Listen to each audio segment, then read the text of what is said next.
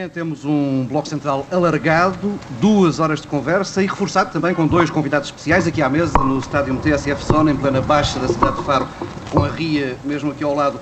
Tenho Macário Correia, Presidente da Câmara Municipal de Faro, e Manuel da Luz, Presidente da Câmara Municipal de Portimão. Os dois juntam-se aos comentadores residentes deste bloco central, Pedro Dom Silva e Pedro Marcos Lopes. Meus caros, muito bom dia. Começamos pela questão que tem dominado este final de semana, saber se é ou não necessário avançar com novas medidas de austeridade para cumprir a meta definida para o déficit, 4,5% no final do ano. A questão entrou na agenda com a revelação da execução orçamental até maio, ganhou mais força, mais força com a divulgação ontem dos dados do INE sobre o déficit orçamental no primeiro trimestre, já em contabilidade nacional, no final de março, o déficit das contas do Estado ia já nos 7,9%. Começo pelos convidados. Engenheiro Macário Correia, tendo em conta a realidade com que lida todos os dias aqui no seu Conselho, em Faro, acha que há margem para mais austeridade? Não há margem para mais austeridade e queria, neste início de conversa, para além de responder à pergunta mais desenvolvidamente, agradecer à TSF esta colaboração impecável que prestou ao Algarve, e em particular aqui a Faro, durante este mês de junho que agora termina, em que com este vosso palco e esta contribuição, conjuntamente com a Zone e outros patrocinadores, colocaram este palco naturalmente ao dispor de muita gente de e do Algarve inteiro, através dos jogos do Mundial, de, aliás, do Europeu de Futebol, que esperávamos para amanhã um grande jogo com Portugal, por milímetros não vamos fazer esse jogo, mas naturalmente que iremos preparar sim para um bom Mundial daqui a dois anos e esperemos que aquelas coisas que não correram bem agora, as traves, as barras, possam naturalmente ser a nosso favor nas próximas jogadas. Sobre a crise, a austeridade julgo que chega. As famílias estão com dificuldades, o Algarve tem a maior taxa de desemprego a nível nacional. Temos gente que vive com problemas muito complicados que no dia a dia nos tocam a nós, nas câmaras municipais, e o Estado Central tem que fazer algum esforço adicional dentro de si próprio. As empresas do Estado ainda têm muita gordura para hum, derreter. Uh, essa parte não está feita. Foi muito apertada a função pública a nível da administração local e dos serviços periféricos do Estado, mas as empresas que são colossos da dívida pública não estão ainda devidamente tratadas como tal. E arranjaram um conjunto de exceções, o esmagar de vencimentos foi para os outros, o esmagar de regalias foi para os outros, mas os gestores públicos ainda estão com muitas, muitas exceções em relação a isso. E essa tem que ser uma questão, obviamente, a tratar. Depois, a máquina do Estado Central é uma máquina perra, em top, e nesta altura que era preciso uma máquina ágil, eficiente e dinâmica para ajudar aqueles poucos que querem investir e querem fazer coisas, nós debatemos com uma confusão burocrática que, em alguns casos, está pior do que estava antes. Na área costeira, na área portuária, naquilo que é a gestão das áreas marítimas, é uma confusão burocrática neste momento que a reforma que está a ser feita dos serviços nesse domínio está a andar de marcha atrás em relação àquilo que são os objetivos claros para resolver os problemas dos cidadãos, naquilo que é o licenciamento, a autorização e a gestão das faixas costeiras. E noutros domínios também há que fazer um esforço grande de reduzir a máquina do Estado, aumentar a eficiência, reduzir despesa e fazer as coisas com diálogo com uh, uma boa concertação com os autarcas, ouvir as pessoas, não governar a partir de Lisboa, com a ideia que todos sabem tudo e de uma forma impositiva, assim não vamos lá. Temos que conversar, que ouvir, simplificar a máquina do Estado e tornar os serviços mais ágeis, mais amigos de quem investe, mais amigos do cidadão e de braço dado com os autarcas ao mesmo lado e não com uma imposição contra nós, como às vezes parece. Doutor Manuel Luz, partilha desta visão de que ainda falta fazer muita coisa e que não há margem para mais eh, castigo? Muito bom dia a todos, muito obrigado pelo convite. Uh, subscreva o que o Macário disse. Uh, 100%. Uh, Isto hoje é mesmo um bloco central. tem, tem que ser. Mas as coisas estão, não há outra hipótese. Não há outra hipótese. Diferenças ficam para depois. é que, nomeadamente na questão do Algarve, o Algarve não é ouvido. O Algarve não é ouvido. E ainda bem que o debate é a partir do Algarve. Hoje, ao menos, é dia de festa para a gente. Uh, eu há dias estava numa esplanada a fazer tempo para um encontro com umas pessoas que me tinham pedido uma reunião em Portimão. E acercou-se de mim um, um rapaz, bem, um rapaz da minha idade. E epá, você não, não me dava aí qualquer coisa para, para tomar maçãs, café com leite? Ah, com certeza. Eu chamei o empregado e, e disse e você não quer um, já agora um café também assim, uma, uma pica? Pá. E o gajo respondeu-me assim: Olha, eu estou desempregado, já perdi o direito ao subsídio de desemprego e tive que reduzir uma série de vícios e pequenos prazeres. Não me arrisco a tomar um café para evitar retomar o gosto do café. Uh, estamos numa, numa situação em que já não dá, não dá. Mais do mesmo, que era aumentar as medidas de austeridade, vão resultar em mais, mais austeridade, mas se a austeridade fez-nos chegar aqui, se a falta de poder de compra, por exemplo, faz com que o comércio não funcione, como é que vamos ter mais austeridade sobre os mesmos? Eu já ouvi falar, outro, ontem, ontem, ontem ouvi falar em que bom, o recurso agora é ir aos privados ficarem sem o subsídio de férias e o subsídio de Natal. Eu acho isso o caminho andado para uma revolução social na rua. Portanto, eu penso que ou procuram outras medidas, ou procuram. E, e mais, veja que, por exemplo, o exemplo que nós temos nas câmaras. Não vale a pena a gente pensar, por exemplo, em, em pôr as taxas urbanísticas ou as taxas, seja do que for, ou os IMIs, é mais alto do que já são. Não, é porque as pessoas não têm capacidade para pagar. É, é, as dívidas por incumprimento que se vão juntando eh, nas câmaras, por exemplo, eu tenho 4 milhões de dívidas à Câmara por faltas de pagamento, por incapacidade de pagar eh, taxas, água, resíduos e saneamento. Portanto, eu acho que a solução não pode ser essa, tem que ser, não sei, não, não sou economista, mas essa de certeza, aumento da austeridade, não vai levar a lado nenhum e vai ajudar-nos a afundar. Pedro Adão e Silva, eh, a pergunta é a mesma, há margem ou não? Em ver margem há. Quer dizer, é sempre possível. A citar João Salgueiro. Ah, ah, não, há uma medida a pairar, que é aquela que aliás o Dr. Manuel Luz eh, nomeou agora, que é a sobretaxa para eh, os funcionários, para os trabalhadores do setor privado. Ou seja, fazer aos trabalhadores do setor privado aquilo que aconteceu aos pensionistas e aos funcionários públicos. Bem, o que me parece é que nós estamos hoje, em junho, fins de junho, princípios de julho, eh, perante aquilo que, eh, para citar as palavras sempre sábias do Dr. Miguel Relvas, era um resultado previsível. Um, a execução orçamental uh, do início do ano uh, teve os resultados que eram previsíveis. Um, e uh, são os resultados previsíveis que significam, de facto, um falhanço colossal. porque é evidente que a envolvente externa se degradou, mas também era previsível a degradação de envolvente externo, mas no essencial eh, estamos perante o falhanço eh, de uma estratégia. Pedro, mas se olharmos para o orçamento retificativo, nada disto era previsível. Não, não, não, era previs, não foi previsto pelo Governo, era previsível, que é uma coisa diferente, só não foi previsto pelo Governo e não foi previsto pelo Governo porque eh, nós estamos a ser governados há um ano eh, por uma ideia eh, perigosa e é perigosa mesmo, como se vê, é perigosa, de que eh, a realidade e a economia se comporta como se um modelo se tratasse, como se um modelo de uma folha de cálculo, em que se mexe numas variáveis, não se compreende o comportamento do mercado de trabalho, então vai-se mexer noutra variável. Era evidente eh, que eh, o facto, quer dizer, por exemplo, a previsão eh, do IVA, estava previsto no orçamento eh, uma subida do IVA eh, em redor dos 12% o IVA caiu eh, perto de 3%, mesmo subindo as taxas. Isso é eh, o exemplo acabado do efeito eh, perverso que tem na economia este conjunto de medidas. A ideia de. E, e convém recordar sempre uma coisa: eh, o governo decidiu ir além da Troika. Nós tivemos valores para o déficit em 2011 abaixo do contratado. Eh, e é evidente que houve medidas extraordinárias, mas aquelas medidas extraordinárias tinham sido aceitas para um valor eh, um pouco mais elevado. Qual é a necessidade de retirar dinheiro à economia neste momento?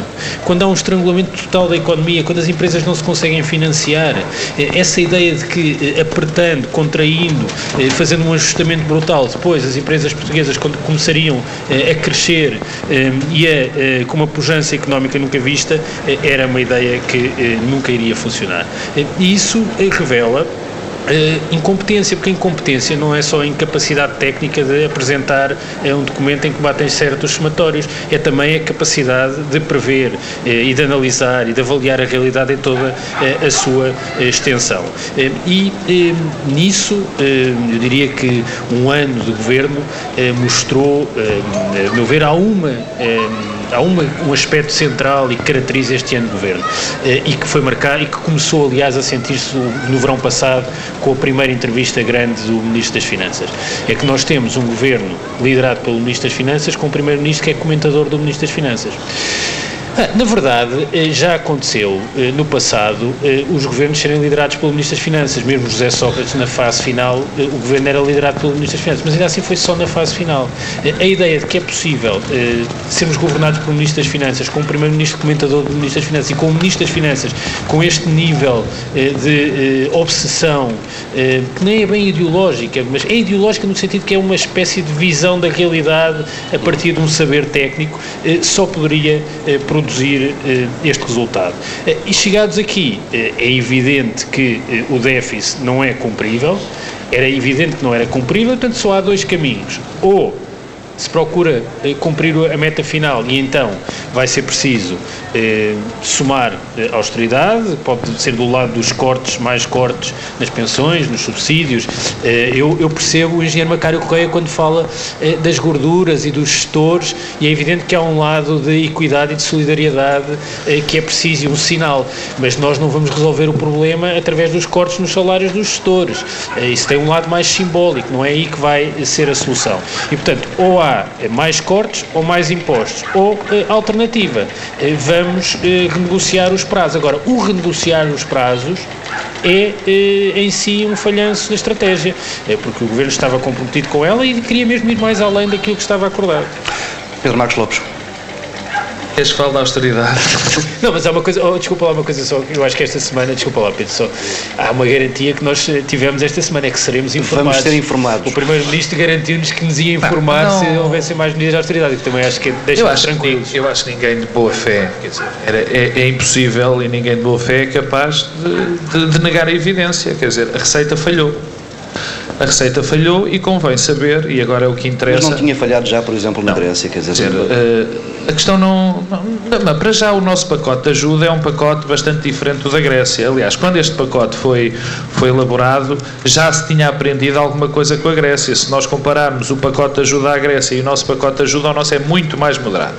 Mas agora convém, eu, eu acho que chegou a uma altura. Eh, bem, a receita falhou. Isso é evidente. O Pedro já falou da questão do IVA. Nós podemos falar, por exemplo, dos números do desemprego.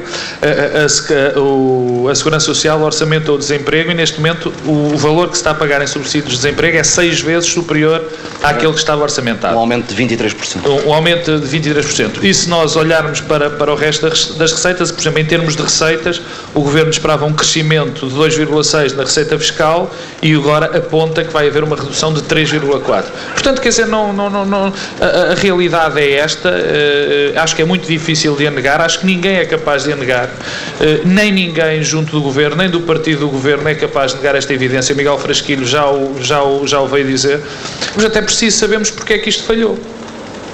E a questão, eu acho que está a ser mal conduzida, ou pelo menos está a ser mal utilizada, os termos estão a ser mal utilizados na minha, na, na minha opinião. A questão não é se, é se, se era necessária austeridade nós sabemos que era necessária uma determinada dose de austeridade. Aliás, se nós nos recordarmos da campanha eleitoral, a austeridade ia servir, nós íamos, a austeridade ia ser consubstanciada em reformas estruturais, em muitas das coisas que o, que o engenheiro Macário Correia aqui acabou de dizer, quando, quando se falava que era preciso reorganizar as empresas, que era preciso olharmos para as rendas, que era preciso uma redefinição de algo que já vamos falar, que era o ordenamento regional, de uma reforma nas autarquias, quer dizer, havia uma série de situações.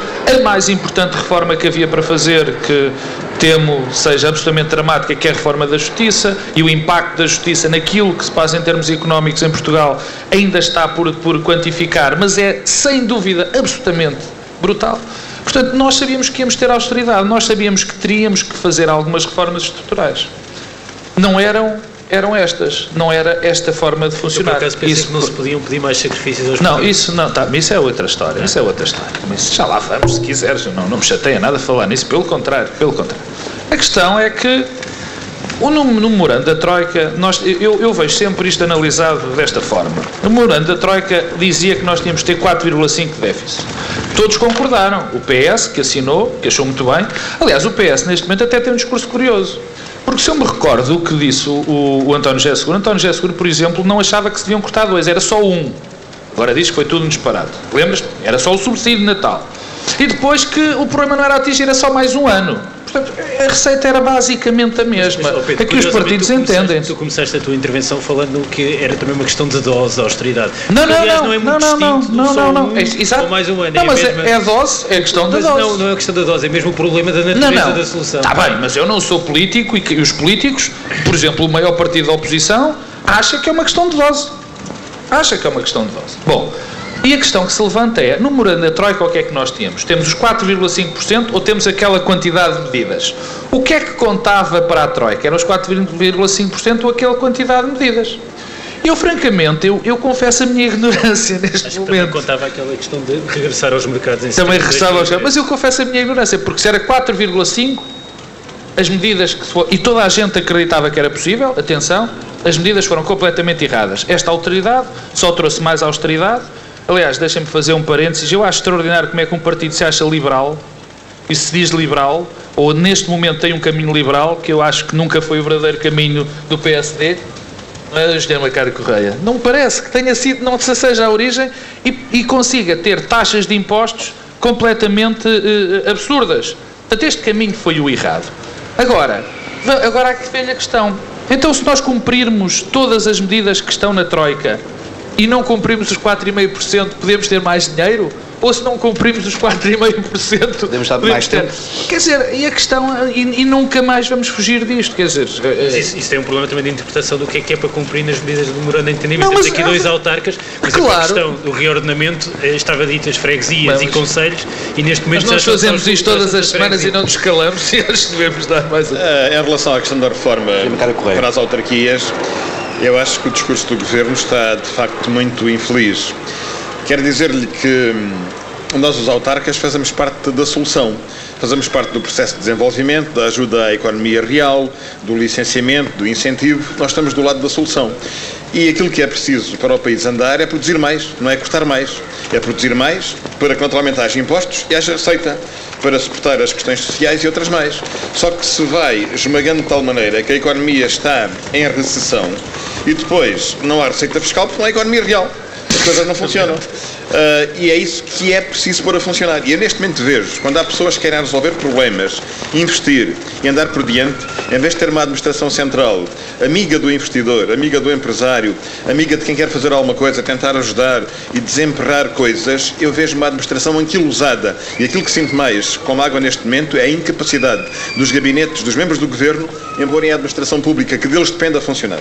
Eu tenho exp- experiência de andar no governo, conheço a vida pública há 30 anos, votei neste governo, acho que ele deve continuar em funções para bem de todos nós para que haja estabilidade, mas angustia-me pôr uma questão 5, 10, 15 vezes a um membro do governo ou a um membro de um gabinete, eh, porque às vezes é difícil que essas pessoas nos atendam, o que é lamentável, e depois não são capazes de dar seguimento às coisas, não têm a noção de como é que se resolve um problema, enrolam para trás para a frente e passado seis meses a gente anda à procura da mesma solução e ainda não sabem onde é que está o papel. Mas, E isto é uma coisa terrível. Quem anda na vida pública há muitos anos pensaria que hoje estaríamos mais à frente. E num tempo de crise, num tempo de dificuldade, em que é preciso ganhar tempo, o tempo é dinheiro, eh, simplificar a vida às pessoas, não estamos nessa onda e isso revolta-me profundamente. Mas, Engenheiro Macário Correia, há aqui um pequeno... Dá-me licença, uh, Dr. Manuel. Há aqui um pequeno problema com o Engenheiro Macário Correia. Enfim, abordou...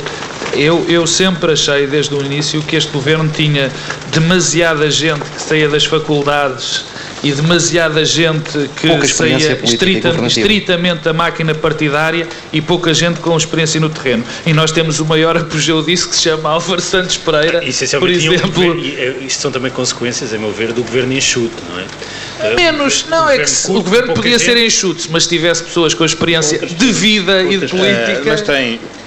Doutor, Doutor Manuel da Luz, eh, partilha desta ideia de que o, o diálogo com o Poder Central está muito mais difícil. Está, está muito mais difícil, porque o governo estabeleceu dois ou três objetivos, mas vai-se estando ao lado, vai-se andar atrás, está pior que o Ronaldo em certos jogos na seleção. E veja-se, por exemplo, a questão para a Troika ver da chamada reforma administrativa. É, O meu município não tem esse problema, o Macário parece que tem. Somos só três freguesias, portanto aquilo não dá para reduzir mais. Mas, mas a é que a questão não é essa.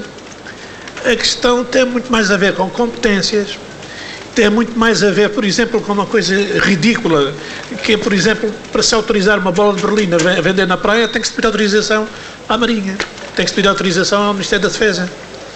Uh, ninguém atacou até agora um problema visceral na nossa história político-administrativa, que é o problema das, das, das tutelas. Das tutelas. Eu tenho problemas se meter-me numa área, por exemplo, na, área costeira do meu município. Posso fazer a limpeza das praias, mas não posso cobrar nenhuma taxa, seja por o que for. Quer dizer, eu faço a despesa e quem ganha as taxas é o Ministério tutela o Instituto dos Portos e Transportes Marítimos. E se quiser fazer uma alteração urbanística de tipo espaço verde, de tipo calcetar uma zona que está degradada, ou eles permitem ou então são capazes de embargar a obra aos meus funcionários que lá forem fazer.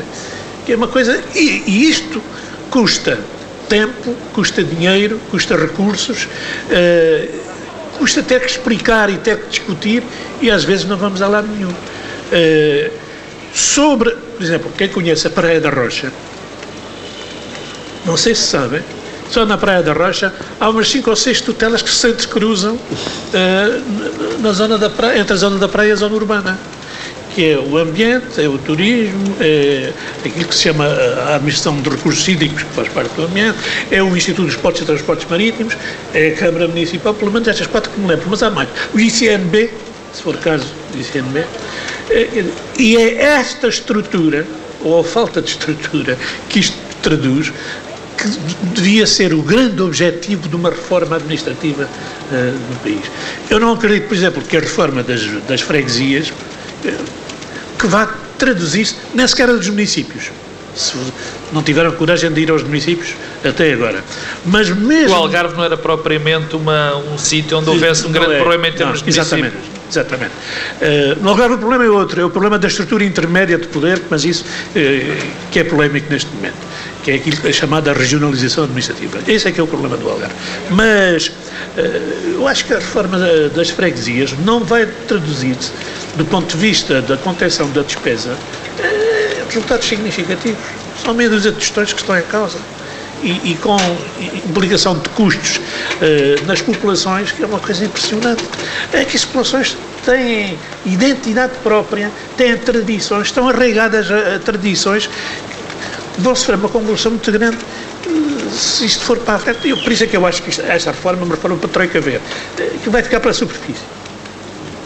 Gima Cara Correia, tem esse problema, dizia que tem, tem esse problema da, reforma administrativa aqui em, em... E apontava para Sim, a calçada uh, aqui da praça. Não, eu apontava aqui pela razão seguinte, esta questão das competências nas áreas costeiras é um problema que está para resolver há algum tempo eu ouço vários governos dizerem que vão resolver, mas não resolveram nada e, pelo contrário, nos últimos meses agravou-se, porque o número de entidades para a área costeira, para a área marítima, aumentou. Fala-se muito da redução dos organismos públicos, mas neste caso a confusão aumentou. Ah, de facto, olha, aqui em frente, ali aquele palco, onde vai haver um espetáculo esta noite, aquele coreto que está ali, aquele café, são competência do Estado. Quem arranja as calçadas, quem trata das ruas, quem faz a sinalização, quem arranja o jardim é a Câmara Municipal. Mas quem cobra as taxas ali é o Estado, que não gasta um tostão não trata de nada, nós fazemos a despesa e eles ganham a receita. Foi assinado um protocolo com o governo anterior há uns anos atrás, no sentido daquilo ser transferido para os municípios, mas depois os burocratas do Estado Central acharam que faltava qualquer coisa além do protocolo e de maneira que não trataram disso. E este governo arranjou uma confusão maior ainda. As chamadas ARHs agora têm um só presidente para cinco em Lisboa e um simples papel para uma autorização para limpar um balde de lama ali no canal, agora tem que ir a Lisboa.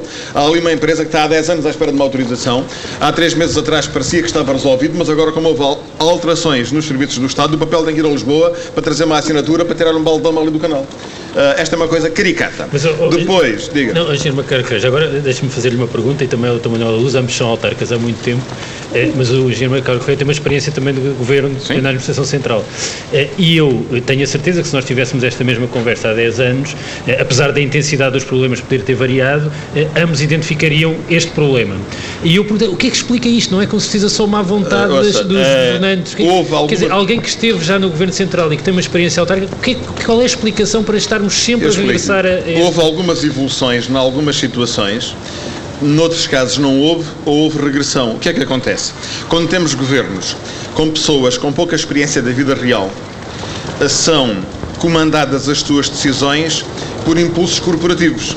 E à mesa do Conselho de Ministros, em vez de haver às vezes gente experiente com visão e com um sentido prático de resolver os problemas, há pessoas que sentam à mesa e leem os papéis que vêm dos sindicatos corporativos da administração. E então, eh, um diploma, um decreto-lei que visa simplificar um qualquer procedimento. Eh, na sua primeira versão, é bonito de o ler.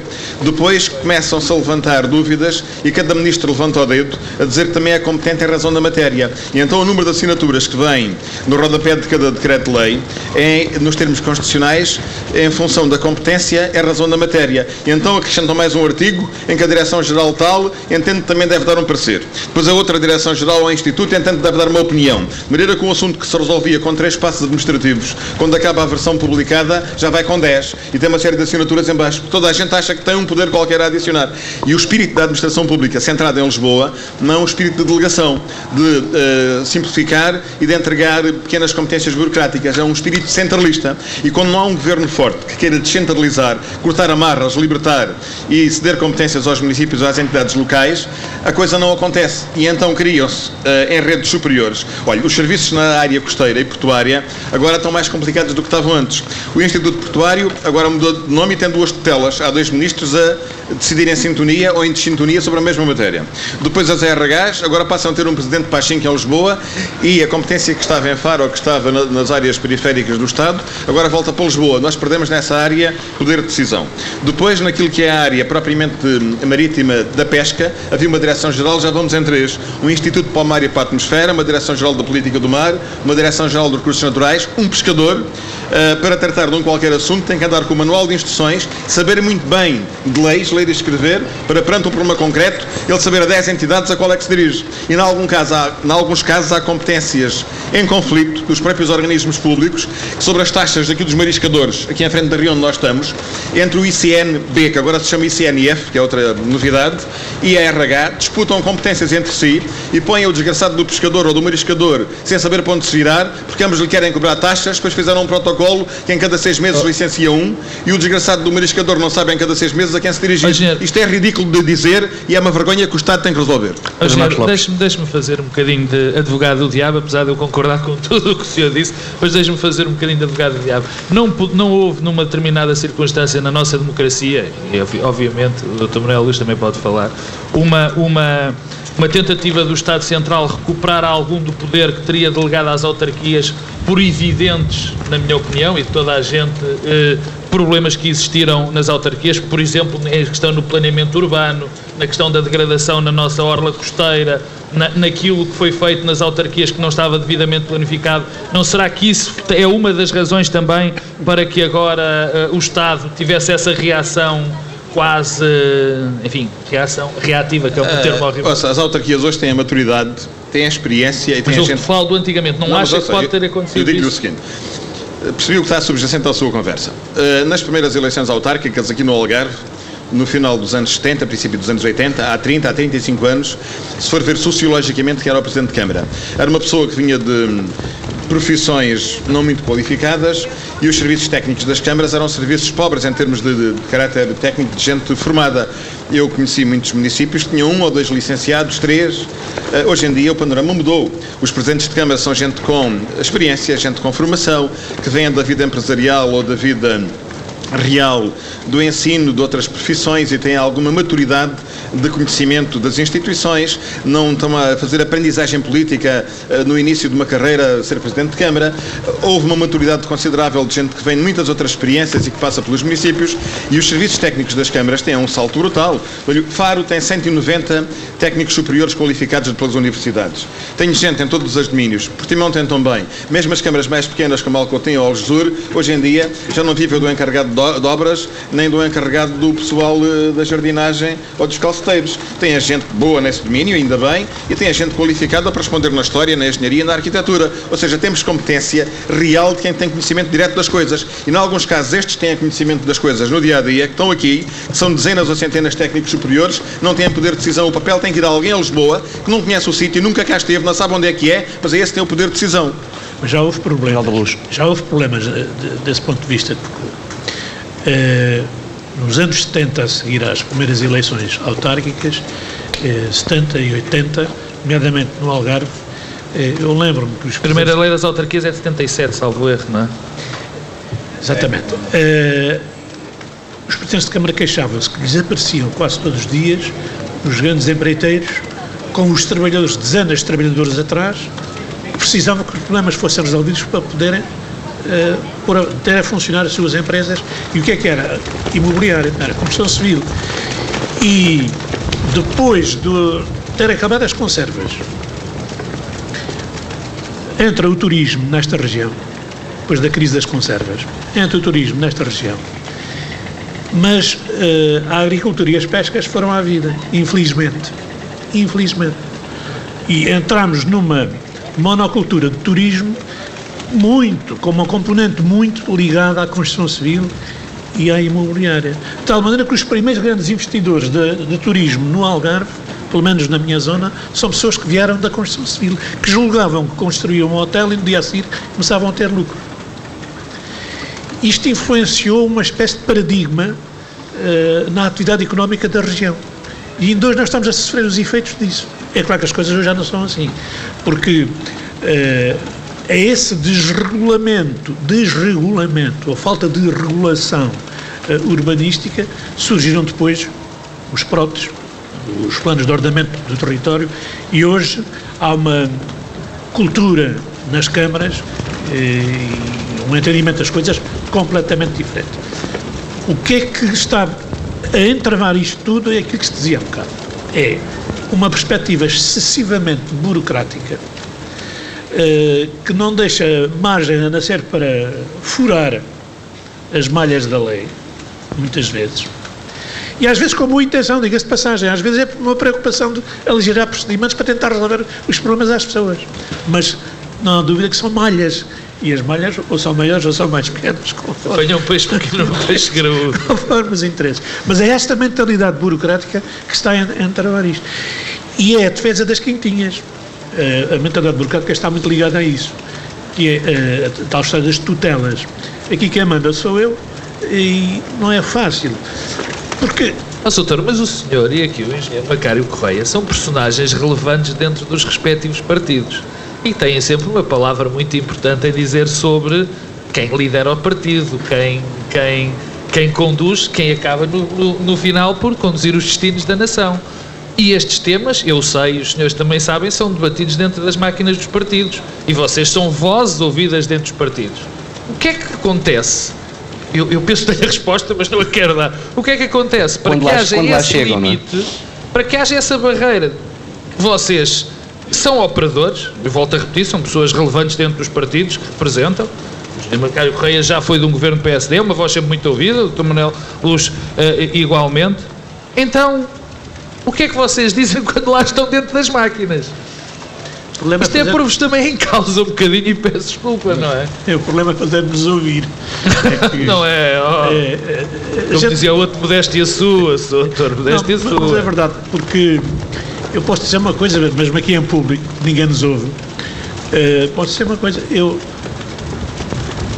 relativamente aos governos de matriz do meu partido, nunca fui tão ouvido, tão ouvido como às vezes avi- era ouvido em governos do, do PSD. Se calhar o Eh, engenheiro vai dizer a mesma coisa. O- e sempre disse, e sempre disse que os partidos, quando chegam ao poder, têm uma perspectiva centralista, muito centralista, muito centralizadora do poder. Não abrem mão de, de competências. Não, não- não- isto que nós estamos a dizer aqui. com Os senhores têm os votos das conselhias, das distritais que fazem os líderes. Como é que vocês lidam com isso? Mas é- nenhum, nenhuma, nenhum líder consegue ser eh, líder de um partido sem os vossos. Olha, eu devo, eu devo fazer um lamento sem querer, sem querer visar ninguém. Já reparou que no Parlamento Nacional, portanto na Assembleia da República, os poucos deputados de origem autárquica não se fazem ouvir. Aquilo que eu queria dizer em relação a esta matéria, por experiência própria, é o seguinte. Eh, na fase de preparação de documentos programáticos, de programas de governo, programas eleitorais, há lá uma série de ideias boas e as pessoas às vezes são ouvidas. Depois, quando há a assunção de funções, eh, as pessoas que são nomeadas para os cargos governativos julgam-se por vezes detentoras de uma sabedoria, de uma competência, de uma eh, visão iluminada das coisas e a partir daí enchem o peito de ar em relação à sua competência e deixam de ouvir os outros. Isso acontece frequentemente. Uh, e depois, quando não têm um poder de decisão firme, não têm uma visão e uma determinação fortes, ficam absorvidos pela máquina do próprio Estado. O Estado tem, por vezes, diretores intermédios, dirigentes, gente com uma cultura centralista que domina do governo para o governo. E quando se vive em períodos de alguma instabilidade em que os governos duram pouco tempo e não têm uma grande determinação interior, é essa máquina que comanda. E os membros do governo, quando são alguns uh, julgados eliminados a si próprios e outros imaturos e inexperientes, a coisa complica-se. Este governo, que é um governo jovem, tem uma orgânica complicada. Tem dois ministérios que ninguém entende. O Ministério da Economia e da Agricultura, a gente para tratar de qualquer assunto naqueles ministérios é um labirinto. De maneira que vejo isso com uma grande preocupação. Uma grande preocupação. Depois, eh, noto grande falta de experiência e de maturidade em muitos gabinetes, em que não há interlocutores com visão das coisas, com sentido prático e ficam dominados pela burocracia uh, que os cerca. E depois, quando se fazem reformas dos organismos públicos, nós estamos ainda, passado mais de um ano de governo, a ler à quinta-feira à tarde o comunicado do Conselho de Ministros e o Governo ainda está a organizar-se a si próprio. Ainda ontem à tarde eu vi o comunicado de quinta-feira e ainda a fazer leis orgânicas uh, do próprio Governo. Ou seja, passado mais de um ano, o Governo fixou-se na Troika e a Troika comanda grande parte das decisões, três em três meses, quando vem cá. E depois, com uma obsessão de fazer a organização e reorganização dos serviços, e isso que se devia ter feito nos primeiros três, quatro, cinco, seis meses, ainda está a fazer-se. E depois um serviço que é reorganizado, muda os chefes e os subchefes, muda a filosofia, muda as instalações, muda a logística toda, até que aquilo engrene, leva tempo. E às vezes engrena mal, é porque não é, de facto, operacional. E de maneira que num governo de quatro anos, nós estamos com mais de um ainda a arrumar-se internamente. E depois nós queremos tomar uma decisão, saber quem é o nosso interlocutor para fazer aquele papel andar. Alguém nos responde com dificuldade, até às 5 da tarde, depois disso não se pode atender, uh, que o papel uh, está a alguns aonde, a pessoa já tratou, o burocrata central de Lisboa tem sempre uma explicação, ele resolveu o que tinha a resolver. O que ele tinha que tratar está tratado. A culpa é com outro. Uh, e cá na realidade, na Terra, estamos nós perante alguém que está à espera de uma decisão e que não vê a coisa andar e às vezes acredita eh, com dificuldade naquilo que a gente está a dizer, porque pensa somos nós que não empurramos a coisa. Os partidos têm a gente muito boa, mas às vezes não são capazes de ouvir as coisas com atenção. Olha, na matéria do poder local, este governo pegou em três ou quatro dossiês, a meu ver, mal, e não está a ouvir com atenção, com simpatia e com cortesia os autarcas. Uh, a reforma das freguesias. Bom, começou mal a situação. Uh, está a arranjar um problema de norte a sul. Em vez de ter ouvido e ter tido uma atitude uh, naturalmente mais adequada mais sensata, pegou da pior maneira o assunto. Depois criou a legislação. Mas, mas agora, engenheiro Macaro Correia, eu não sei qual é a situação aqui em Faro, quantas freguesias é que tem Faro, mas se nós tomarmos como boa a necessidade de reduzir freguesias, como é que isso era possível de fazer sem gerar conflitualidade com as populações uh, e com os autarcas? Olha, uh, o memorando da Troika fala numa redução significativa de autarquias, não diz que são freguesias ou municípios. Certo. Nem diz que são 30%, nem 20%, nem 15%, nem 50%. Uh, o governo começou a fazer um discurso muito firme, a dizer que iam 1.500 ou que iam 1.000 uh, e que eram um despesismo. Ainda ninguém me provou uh, qual é a vantagem para a economia pública distinguir uma freguesia que presta um serviço real à população e é bom que se saiba que os presidentes das juntas de freguesia, muitos deles estão reformados, ganham zero pelo exercício das funções, outros ganham 300 euros e apenas nas grandes freguesias, que é um número diminuto, é que são, uh, de facto, a tempo, inteiro.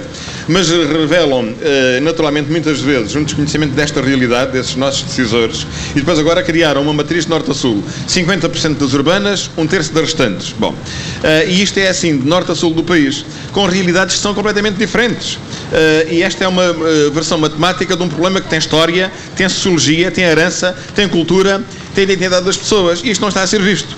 Depois querem pegar noutra questão que é os dirigentes. E então é alguém em Lisboa que diz quantos dirigentes é que a gente tem que ter em cada Câmara, porque são eles é que sabem como é que eu devo organizar os meus serviços e traçar objetivos e desempenhar as minhas funções. Mas as câmaras municipais fariam isso autonomamente Pedro, sem temos de, temos de parar por aqui esta primeira hora do Bloco Central. Certamente que regressaremos daqui a pouco com muitos destes assuntos que ficaram aqui pela, pela metade. Vamos continuar daqui por uh, poucos minutos a olhar o país a partir de Faro.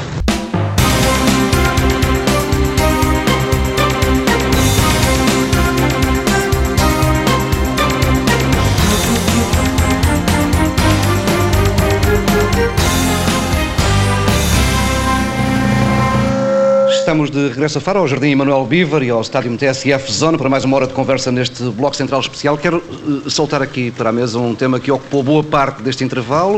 Uh, no horizonte temos eleições autárquicas. Uh, dizia Engenheiro Macário Correia que vamos ter uma campanha sui generis, curiosa, com autarcas sem grande obra para apresentar e mais do que isso, quase atados de pés e mãos porque não vão ter grande hipótese de apresentar propostas na campanha devido aos compromissos que tiveram de assinar com o Governo.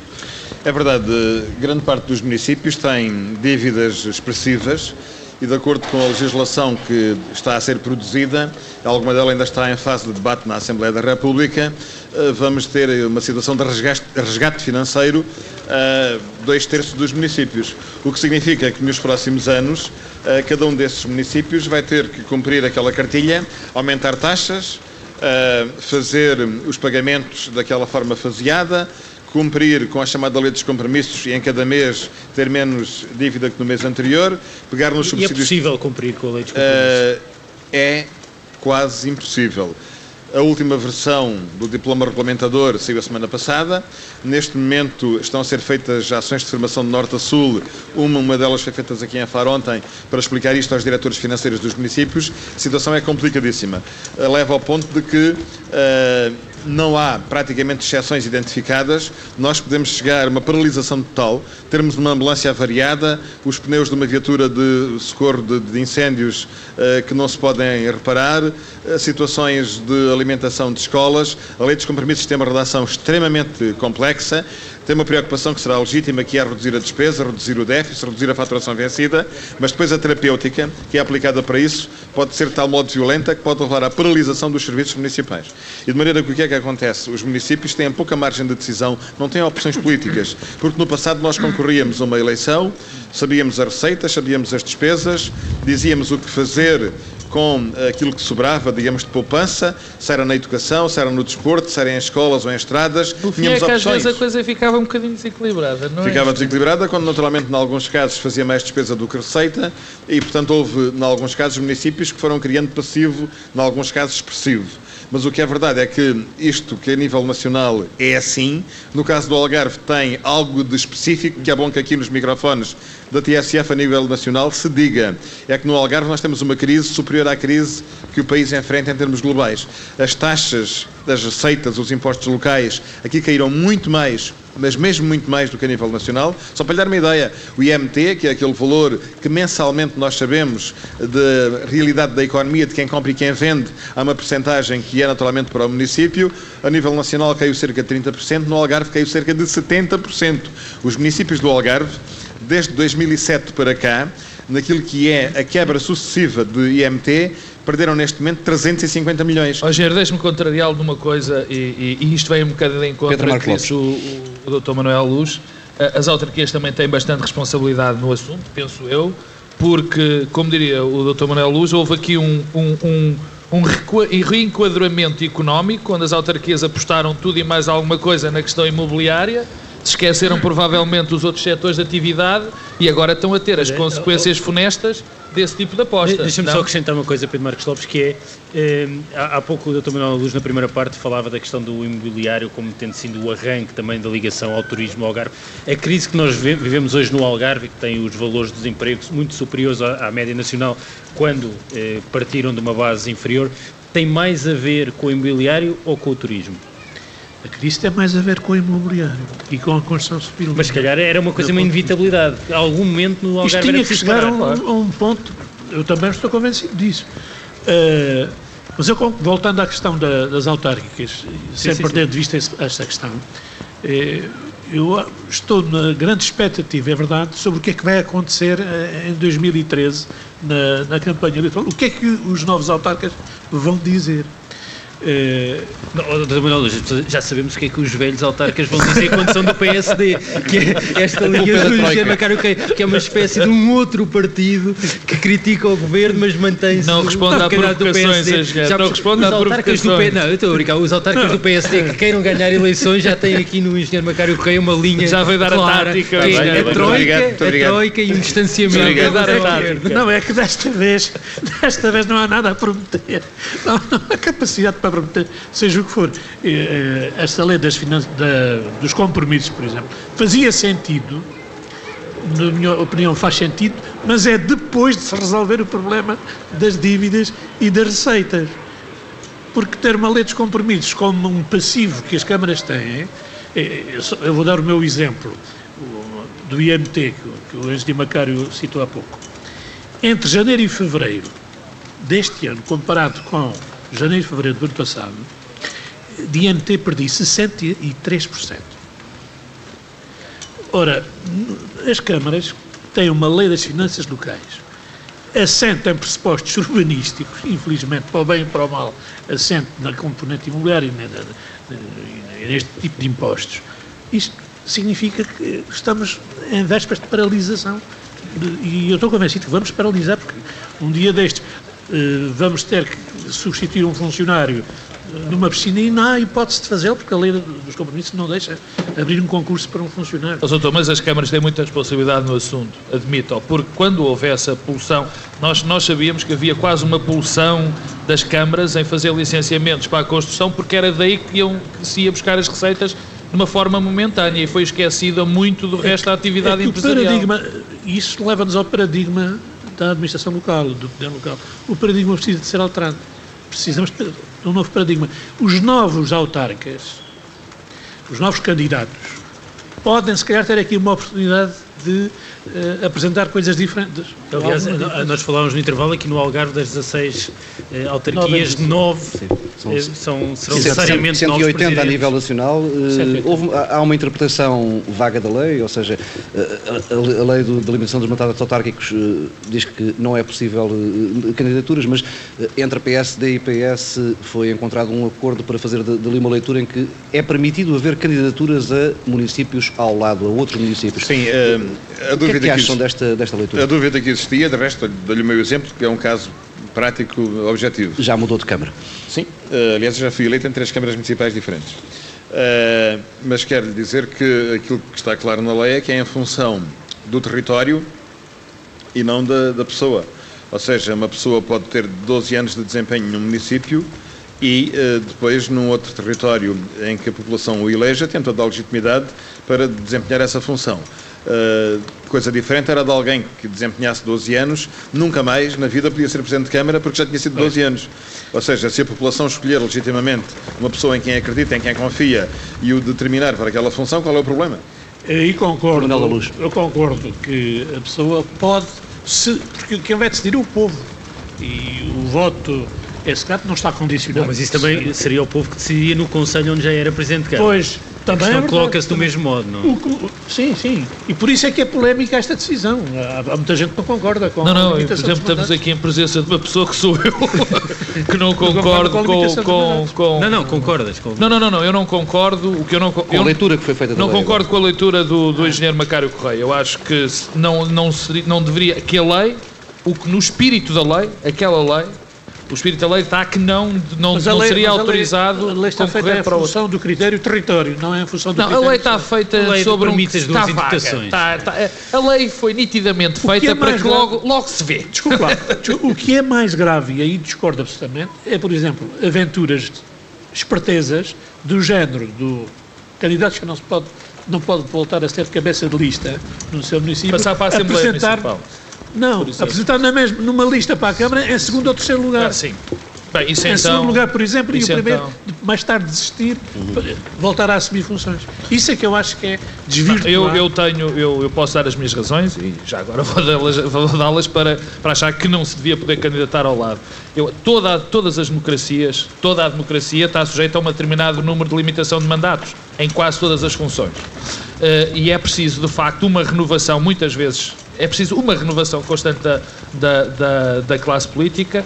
Nós sabemos que a permanência, particularmente em, em, em conselhos vizinhos, gera cumplicidades que não, atenção à palavra, cumplicidades que nós próprios depois não as conseguimos medir e trazê-las para ter um pensamento, enfim, digamos, claro sobre esse assunto. E que a, mas, a fronteira do Conselho não é a fronteira real. Ora bem, e a fronteira do Conselho nunca é a fronteira real do, do, do Da território, influência. da influência, digamos assim. Isso é muito importante. E nós vivemos, há bocado o, o, o engenheiro Correia tocava num ponto que me parece muito relevante, que era que os autarcas não são os mesmos autarcas que eram há 30 anos. Bom, mas há uma questão que Mas nós há temos. muitos que ainda são. Há muitos que ainda são. Não, não nos 30 anos, mas do ponto de vista do que significava E, e- ser autarca e há 30 pior anos. do que Ainda há isso, dois ou três com 30 anos. E ainda- Não, e pior do que isso, na minha opinião, é que se nós não promovemos esta renovação, daqui a uns anos vamos ter sempre os mesmos e não vamos ter gente eh, capaz de mudar. E a democracia é feita disto, a ética republicana é feita do desapego, no fundo, a, esse, a, a esses mandatos. E isso era muito importante, na minha opinião, que se mudasse. E outra coisa, e esta é mais difícil de explicar, é a questão das máquinas partidárias e da renovação das próprias máquinas partidárias. Nós sabemos que os autarcas de referência numa região são, no fundo, as pessoas que mandam na máquina do partido. E se nós mantemos essas pessoas, as máquinas dos partidos tendem a cristalizar. E um, dos maiores problemas da, minha da nossa democracia, na minha opinião, tem a ver com a falta de renovação dentro dos partidos, que no limite levou a que eles sejam dominados por pessoas, mais uma vez citando aqui o engenheiro Macário Correia, que têm um desconhecimento absoluto da realidade eh, da vida. Que nunca saíram de uma, de uma conselhia de um partido, nunca saíram de uma distrital. Nós temos casos neste momento, por exemplo, de governantes que nunca tiveram uma experiência numa empresa, numa autarquia, num, num- numa escola até. Isso é muito perigoso e essa renovação dos partidos também passa por essa renovação das autarquias. E o Macaco, Macaco Correia falava, falava há pouco de- da questão da, da obra. Disse claramente não tenho obra para apresentar. É possível conciliar obra com as limitações eh, que há neste momento de créditos? Vamos lá ver, eh, as autarquias foram durante grande parte do seu processo de, de existência, sobretudo nesta vida democrática, os grandes fazedores a nível local. Uh, reparem, enquanto o Estado Central uh, naturalmente lançou tribunais, lançou hum, grandes uh, vias, fez autoestradas que estamos a pagar, e mal, Uh, tanto fez essas infraestruturas, com os fundos europeus sobretudo, mas foi a nível local que os municípios foram os grandes uh, geradores uh, do processo de desenvolvimento, de hum, criação de infraestruturas, de equipamentos, que hoje em dia são parte fundamental da qualidade de vida das populações. Mas gerando também déficit de vida. em alguns casos, sim. Uh, mas a rede das escolas, das bibliotecas, dos jardins, dos equipamentos uh, escolares em geral, daquilo que hoje em dia são parques empresariais, são zonas de caráter histórico, conservação de monumentos, tudo isto é um trabalho manifestamente feito pelas autarquias. Uh, e que aproveitaram a onda dos fundos europeus no último quarto de século, e muito bem, e isso deu um salto na vida das pessoas, naquilo que é o investimento que foi feito a nível local em vários domínios. E foram os autarcas que lideraram isso. E, portanto, muitos autarcas têm a sua imagem de marca, a sua uh, marca d'água, digamos assim, associados a gerações de investimentos que se fizeram nessas terras. Eu próprio, na terra onde fui Presidente de Câmara durante algum tempo, sei que tenho ali a minha marca, fiz isto e isto e isto, porque fiz projetos, lancei obras, fui buscar fundos, fiz inauguração. Há uma marca que está na nossa vida, como está no Manuel da Luz, como em muitos de nós. Estamos ligados a isso, faz parte da nossa herança pessoal e com gosto fizemos isso. Mas o tempo que corre hoje é um tempo diferente, porque as receitas caíram abruptamente a nível nacional e muito mais no Algarve. E de maneira que nós, de um momento para o outro, vimos a dívida crescer drasticamente porque a receita desapareceu. E ficamos com um drama para resolver que leva 10, 15, 20 anos a resolver. Os municípios que ficam em reequilíbrio financeiro, de acordo com a matemática dos empréstimos, andarão 20 anos a pagar a dívida que foi gerada nesta última meia dúzia de anos. É um drama que a geração futura vai ter que pagar amortizações, juros, eh, que vai durar muito tempo. E depois, eh, põe-se agora a questão política em si. Quando alguém enfrenta uma campanha eleitoral, vai prometer o bem-estar, prometer um mundo melhor aos seus eleitores, realizar eh, novas melhorias, novos equipamentos. Portanto, graças a mim, se votarem em mim, a sua vida vai melhorar. É isto que se procura dizer Pode às pessoas. Se calhar hoje em dia aquilo que os eh, candidatos podem eh, prometer é que as coisas não piorarão tanto como, eu acho que o que é como preciso- o que é aconteceria se preciso- eu não fosse candidato. Mas o que é preciso é ser muito honesto e muito sincero perante as pessoas. Dizer, Não bom, contrata este tipo como assessor para essa campanha. Já tenho, já tenho. Uh, mas o que é preciso é ser sincero e muito direto e honesto para com as pessoas. É bom, há uma dívida que tem que ser paga. E quanto mais depressa for paga, melhor. Porque a gente se arrasta ao pagamento da dívida, cada vez está mais embrulhado, cada vez as condições da negociação com os bancos são piores e cada vez isto se arrasta mais uh, com dificuldades. Portanto, pagar a dívida, digamos que é o principal tema de campanha eleitoral. Não é um tema muito popular, não tem grande adesão e grande simpatia das populações, mas é o único tema sincero oh, que a gente pode dizer. Ou seja, eu, eu, deixe-me deixe dizer uma coisa em relação. Eu acho que andamos muito a querer o discurso e, particularmente, a, a zona a nossa zona, eh, digamos, ideológica anda aqui numa armadilha brutal em relação à questão do endividamento e à questão do, de nós estarmos a penhorar o futuro dos nossos filhos porque lhe damos muita dívida. Bom, é verdade que nós estamos a transmitir dívida, mas também é verdade que estamos a transmitir obra. obra. É, concordo, e as, concordo. E as gerações, e, e, o, quer dizer, há uma espécie de pacto geracional, não escrito, mas que sempre existiu, em que os filhos, os pais constroem para os filhos, depois os filhos terão que pagar. Bem, a nossa Segurança Social, até o Pedro é mais especialista do que eu na questão da Segurança Social, até se baseia um bocadinho nisso. Quer dizer, portanto, nós estamos aqui numa armadilha que nos diz que sim, temos que pagar, pagar o, o, o que não podemos investir, temos que nos concentrar no pagamento da dívida. E temos que nos lembrar que há sempre uma justa, um justo equilíbrio entre estas duas. Porque, aliás, o que nos está a conduzir a este buraco terrível é nós concentrarmos inteiramente no pagamento de uma dívida e esquecermos que as dívidas, como diz o outro, isso pode ser mal interpretado, mas aí vai disto. As dívidas são para se ir pagando. Porque senão, é, quer dizer, é que depois ok, não deixamos dívida, mas também não deixamos nada para os nossos filhos e para os nossos netos. Doutor Manuel Luz. É, só para dizer que as câmaras não, podem ser, não podiam ser geridas na época em que o grosso das dívidas foram contraídas, não podiam ser geridas, porque esse não era o paradigma de uma perspectiva de economia doméstica. É... Nada no Estado pode ser gerido assim? Ou... Pode ser, exatamente, pode ser. E o que alterou a face deste país de 74, 1974 para cá, em grande parte foi o trabalho das autarquias. Deve ser isso. As eh, quando, nós, quando as autarquias saíram das eleições autárquicas, primeiras, das primeiras, as autarquias encontraram as populações sem água, sem luz, sem caminhos pavimentados, sem escolas de qualidade e saneamento foi uma área fantástica nesse aspecto? Saneamento. Eu lembro-me, por exemplo, que entre 1997 e 2000 nós investimos em Portimão 4 milhões de euros só em saneamento. Estão enterrados. É evidente que foi com a ajuda dos fundos comunitários.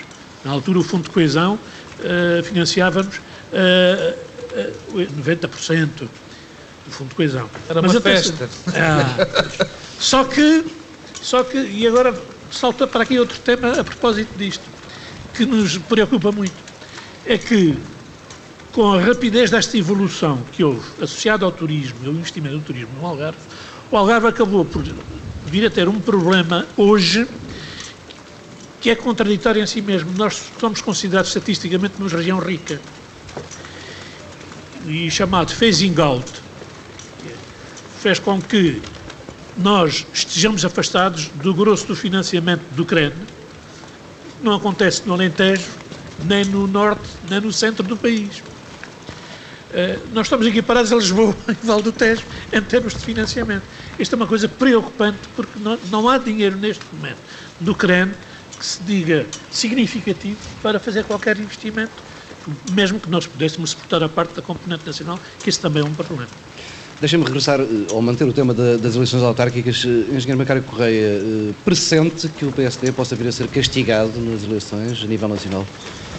Isso é uma coisa óbvia e que temos experiência própria em Portugal a esse nível. Não é preciso ir aos manuais da ciência política e às teorias, basta ver a prática. Quando um governo uh, toma medidas que não são populares, isso gera desgaste e na eleição mais próxima a população lembra-se disso. Temos, eh, no mesmo nos melhores ciclos do professor Cavaco Silva, nos três governos que liderou, repare bem o que foi o resultado das autárquicas de 89 e de uh, 93. Uh, em particular as de 89, uh, que tiveram naturalmente uma mudança significativa uh, a nível nacional. Mas o subsídio de Natal para os reformados resolveu esse pequeno detalhe. De maneira que esse é um facto evidente. Depois, este nosso atual governo, obviamente que é um governo que está a tomar um conjunto de medidas que não são populares, Daqui a um ano temos eleições autárquicas e ainda por cima o Governo, dentre as medidas que tomou ou que está em vias de tomar e que não são simpáticas, algumas delas são contra os próprios autarcas, que são os principais esteiros e suportes daquilo que é o PSD a nível local e regional. De maneira Isso não vai produzir nenhum tipo de perturbação interna no PSD? Eu acho que está a produzir e é visível. Quem uh, percorre o país, quem faz a leitura política da comunicação hoje é em dia... É visível e é audível. É audível. uh, obviamente que, repare, o chamado pacote do poder local, que este governo assim diz como pacote do poder local e que já aqui afloramos episodicamente nesta nossa conversa, é um pacote que é impopular. Não vejo os principais autarcas do PSD a defendê-lo com entusiasmo, com grande garra e com grande eh, alegria na praça pública, porque toca com um conjunto de circunstâncias que, em alguns casos, são manifestamente injustas. A extinção de freguesias, em muitos casos, não será seguramente uma medida nem popular nem adequada. E a forma como isso está a ser conduzido, com pouco diálogo, com pouco envolvimento das pessoas mais responsáveis, não é a melhor solução. Depois, a questão da gestão financeira dos municípios.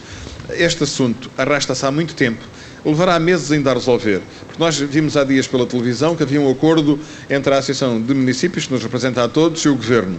Mas passou um mês, vai passar outro mês, e não sei quando é que há a solução, porque aparentemente as pessoas que estavam a ver televisão naquele dia pensavam que nas semanas seguintes haveria dinheiro para pagar aos fornecedores. Ainda não sabemos quando é que podemos concorrer a esse plano, porque o Governo decidiu enviar o assunto para a Assembleia da República, na Assembleia da República não está ainda agendado, e depois tem uma rigidez no texto muito curioso, que é, só é acessível e elegível a dívida vencida até ao princípio deste ano. Significa que os municípios estão em dificuldades e que ao longo de 2012, que já passou metade do ano, vão tendo nova dívida que não está liquidada, até porque têm que pagar a dívida por ordem cronológica, e se não pagarem a dívida de 2011 ou 2010, estão a infringir a lei. Então deixam de 2012. Quando vier o tal empréstimo daqui a algum tempo, já cobra apenas dois terços, em média, da faturação vencida, vencida de curto prazo. Então ficam com fundos disponíveis, negativos, à luz da nova legislação, e o problema entra em ciclo vicioso, porque o problema não fica resolvido.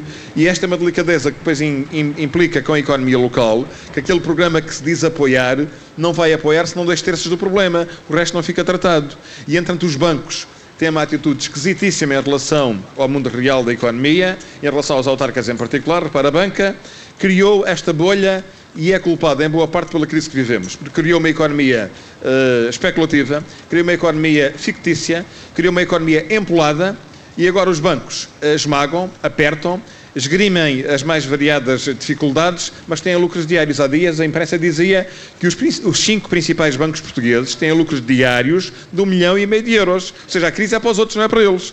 Uh, vendiam dinheiro barato a toda a gente. Entravam na casa das pessoas, ofereciam taxas vantajosas, não pagava entradas, não tinha uh, dificuldades nenhumas, era dinheiro para a vida inteira e para tudo. Fizeram isso. Hoje fazem ao contrário, sentem uma empresa em dificuldade, não vão lá ajudá-la. Está em dificuldade, tanto tem que nos pagar tudo amanhã. Ou mesmo uma empresa sem dificuldades e que precisa de financiamento para responder uma encomenda, eh, tem dificuldades a banca está neste momento, A banca não foi controlada na fase uh, das vacas gordas, criou uma economia especulativa. Vê-se o que aconteceu com alguns bancos, que a nossa entidade reguladora o Banco de Portugal e o Estado passaram ao lado do problema e depois temos os bancos a dar estoiros e a gente agora todos a pagar.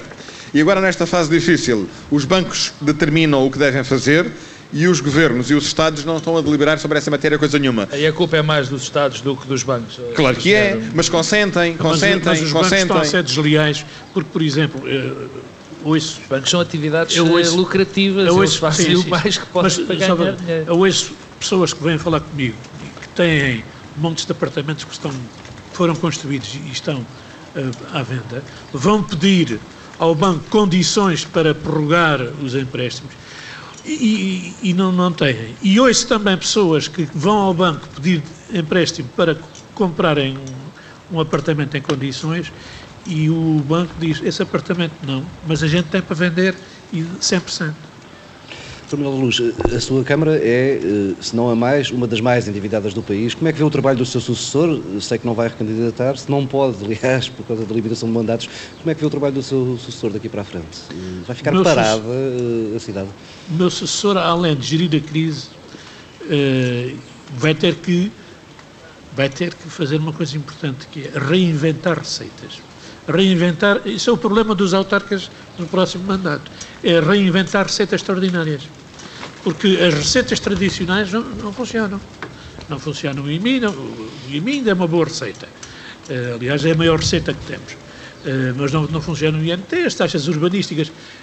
Vão ter que rever, por exemplo, o problema das taxas urbanísticas, porque há uma coisa importante, nós estamos a fazer no caso de Portimão, uh, é uma, e o Macário parece também, tanto quanto sei, já fez o mesmo, que é, nos departamentos técnicos de urbanismo, ver o que é que lá está pendente para se resolver depressa, que traga alguma receita do ponto de vista. Porque a burocracia, que também existe fortemente na, na Câmara, porque a burocracia, nas câmaras, porque a burocracia é uma espécie de cultura na administração. A administração pública, seja central, seja local, é de tradição bonapartista. É de tradição centralizadora. E é muito difícil, é muito difícil dar a volta a isto. Mas mesmo assim, nos departamentos técnicos das câmaras, existem com certeza pendentes muitos processos que se forem acelerados e com os alvarás levantados, o problema é também os privados levantem os alvarás, uh, vão aumentar as receitas urbanísticas. Mas depois há outro tipo de receitas, como por exemplo mais-valias que podem ter uh, com terrenos, com edifícios. Com... Doutor Manuel Luís, a, a, as autarquias também não, não ajudaram muito à burocracia, por exemplo, com a constituição desenfreada há uns anos das empresas municipais, perdoa-me a, a avaliação provavelmente errada, não eram mais do que uh, esquemas paralelos de coisas que as câmaras deveriam fazer? Eu costumo dizer que eu não digo que não, nem digo que sim, mas isto não é uma questão de facilidade. é para explicar. O senhor já não tem nenhuma campanha, doutor, pode responder. Eu vou uh, dizer que é. Há, há, empresas municipais que entram dentro de, dessa, de, desse paradigma e há empresas municipais que foram construídas com outro outra preocupação, que é aligeiramento dos processos Isso. burocráticos. E há empresas municipais, por exemplo, de transportes escolares ou de eh, fornecimento de refeições. E essas empresas corresponderam a um determinado emagrecimento das câmaras? É que se calhar não, não é? O problema é quando há sobreposição. Pois. Aí houve casos em que as câmaras não conseguiram evitar as sobreposições. Eu não sou contra as empresas municipais do curro em, termos, em tese, acho que as empresas municipais, e há muito boas empresas municipais, conseguiram atingir os objetivos que, que as câmaras propunham. Mas conheço muitas situações, nós, por exemplo, emagrecemos em Portimão, porque criámos esse, detectámos esse, esse, problema a certa altura. E ainda antes da lei dos compromissos, muito antes. Há dois anos que nós emagrecemos. Tínhamos cinco empresas municipais, temos duas. Uma de águas saneamento e resíduos, presta um serviço espantoso. Aliás, hoje, hoje, se eu tivesse as águas ou tivesse os resíduos, por exemplo, os resíduos sólidos urbanos, a recolha dos lixos, se fosse na Câmara e a Câmara tivesse que adjudicar a um privado, eu não tinha possibilidade de abrir um concurso, por causa da lei dos compromissos, não tinha possibilidade de abrir um concurso público para contratar uma prestação de serviço nessa área. É a empresa municipal está a fazer muito bem. Depois tem outra empresa que, eh, que tem a regeneração urbana, mas esse é outro problema, que é o futuro, já agora, futuro, os futuros autarcas vão ter outro problema também para gerir, que é o problema da regeneração dos centros urbanos. As cidades fecham às sete da tarde, as cidades médias portuguesas fecham às sete da tarde e estão cada vez mais degradadas. Os privados não investem, por razões óbvias, os inquilinos são cada vez mais velhos, há problemas de segurança ou de falta de segurança, sobretudo mais de nível psicológico, muitas vezes. Uh, e é preciso fazer uma regeneração do tecido urbano, do casco-velho das cidades. Uh, existe um programa, que é o programa Jéssica, que disponibiliza para aí 15 milhões de euros, tanto quanto me lembro, para este tipo de projetos, mas não chega para as necessidades de, dos vários municípios. E um grande problema que se vai pôr no futuro imediato, e esse é um bom tema de campanha para os próximos autarcas, é o que vão ser capazes de propor fazer-se, se proporem fazer, eh, no âmbito da regeneração urbana.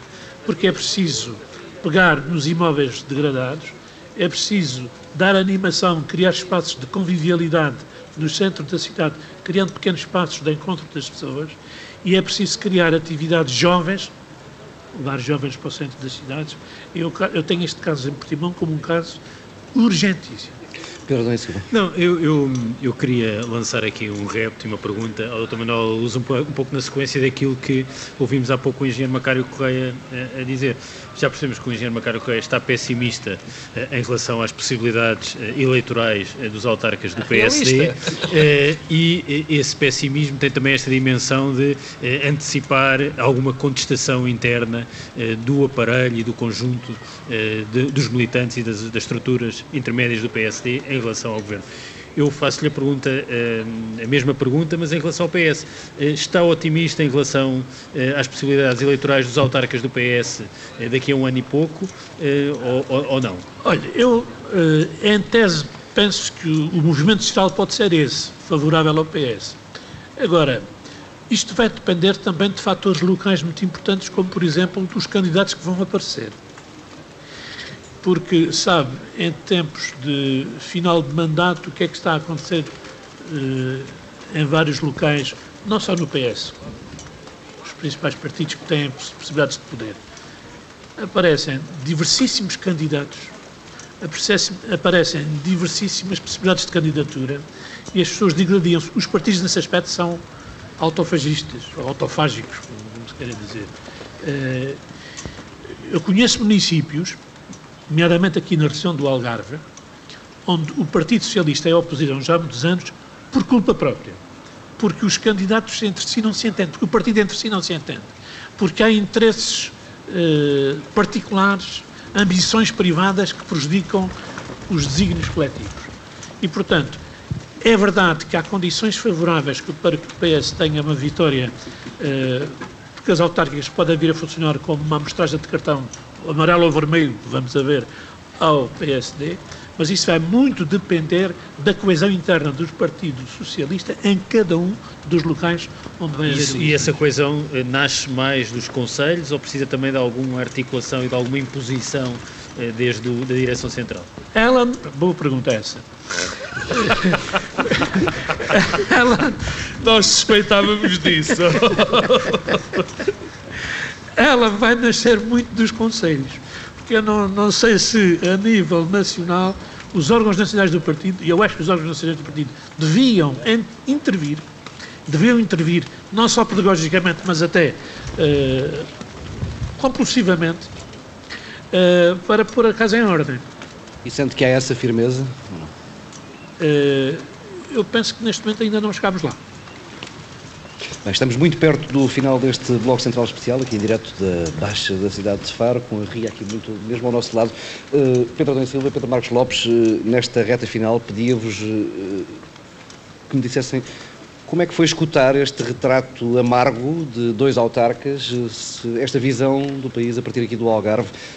alguma surpresa, Pedro Adão Silva? Eu, diria que é positivo, é também para nós que eh, olhamos desde uma posição central, no sentido desde Lisboa, uh, e muitas das vezes uh, estamos viciados em alguns temas, e, e, e, e, se pensarmos bem, este Bloco Central, nos temas que abordámos, foi muito diferente daquilo que fazemos há anos, todas as semanas, e isso é bom, porque revela que há uma realidade e um conjunto de problemas que às vezes são os mesmos, mas que têm manifestações muito distintas, consoante os vemos, desde, desde Lisboa ou eh, no terreno e que essas eh, preocupações genéricas que têm a ver com a crise, com, com os desequilíbrios orçamentais, com a dívida, com, a, com, as dificuldades de financiamento, que são os temas que nós falamos quase todas as semanas, também com a dimensão eh, política e da, da, da, da, dimensão política e do modo como esta crise pode ter efeitos e resultados políticos, tem, ao nível local e ao nível dos conselhos, uma dimensão muito diferente e, portanto, estes banhos de realidade fazem-nos bem também a nós que comentamos e comentamos de um outro lugar. Pedro Marcos Lopes. Nós, eh, nós esquecemos, quem faz comentário político e quem, quem tem por obrigação profissional analisar a política no dia a dia, eh, inevitavelmente cai nos assuntos, nos assuntos que nos, dão, que nos são oferecidos pelos jornais, que fazem que a agenda mediática praticamente impõe. E se há críticas que eu tenho ouvido, como o Pedro dizia, ao longo deste, já fazemos este programa há muito tempo, e as críticas que eu mais vezes tenho ouvido é muitas vezes nós afastarmos dos problemas reais. Os problemas reais das populações e não há ninguém, ninguém que saiba mais dos problemas reais das populações do que os autarcas. em todas as suas dimensões. E é muito curioso como, se eu me recordar de, dos anos que faço este programa e outros, de debate ou de análise política, eu tenho muita dificuldade em lembrar-me quando é que nós falamos de, problemáticas, de problemática, da problemática autárquica, das condições das autarquias. Provavelmente na proximidade das, das eleições. Da, é? Praticamente na proximidade das eleições. E mesmo só nas eleições. Com uma visão nacional. E aí é da disputa, não, não só nacional, mas a disputa eleitoral e dos problemas que isto gera nos partidos. Quer dizer, e, e, essa dimensão, quer dizer, há bocado falávamos de que neste governo eh, nós identificávamos, o engenheiro Marcado Correia identificou, eu costumo identificar também muitas vezes, e não sou só eu, eh, problemas de, de ligação à realidade, ao conhecimento das empresas, ao conhecimento da, da vida das pessoas.